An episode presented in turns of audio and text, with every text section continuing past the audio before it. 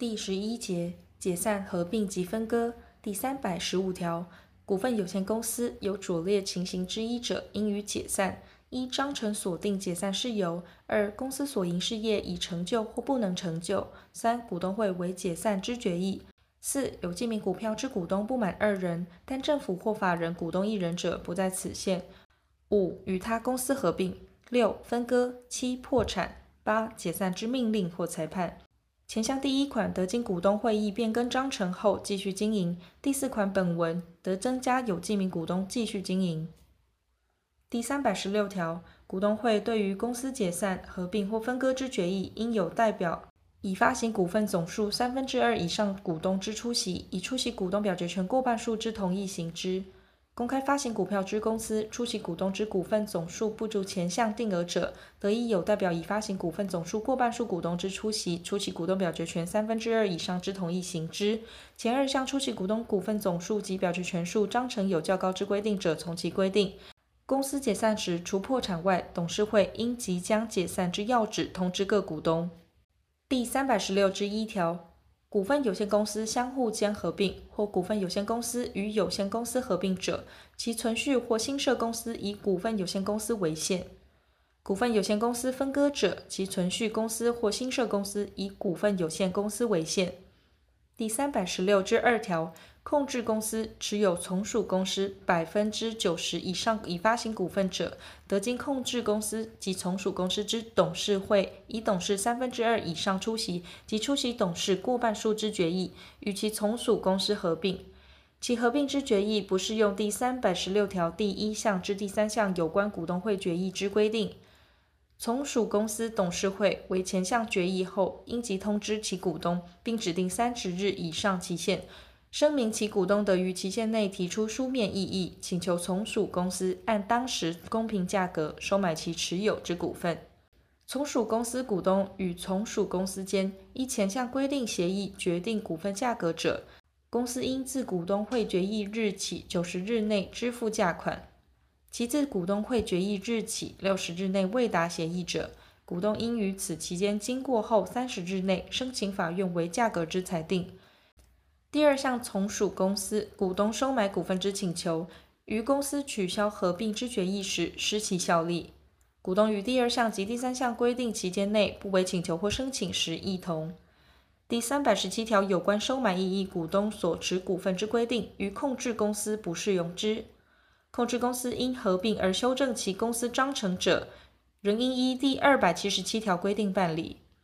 第三百十七条。公司分割或与他公司合并时，董事会应就分割合并有关事项做成分割计划、合并契约，提出于股东会。股东在集会前或集会中以书面表示异议，或以口头表示异议，经记录者，得放弃表决权，而请求公司按当时公平价格收买其持有之股份。他公司为新设公司者，被分割公司之股东会视为他公司之发起人会议。得同时选举新设公司之董事及监察人。第一百八十七条及第一百八十八条之规定，于前项准用之。第三百十七之一条，前条第一项所指之合并契约，应以书面为之，并记载左列事项：一、合并之公司名称；合并后存续公司之名称或新设公司之名称；二、存续公司或新设公司因合并发行股份之总数、种类及数量。三、存续公司或新设公司因合并对于消灭公司股东配发新股之总数、种类及数量与配发之方法及其他有关事项。四、对于合并后消灭之公司，其股东配发之股份不满一股，应支付现金者，其有关规定。五、存续公司之章程需变更者，或新设公司依第一百二十九条应订立之章程。前项之合并契约书，应于发送合并承认决议股东会之召集通知时，一并发送于股东。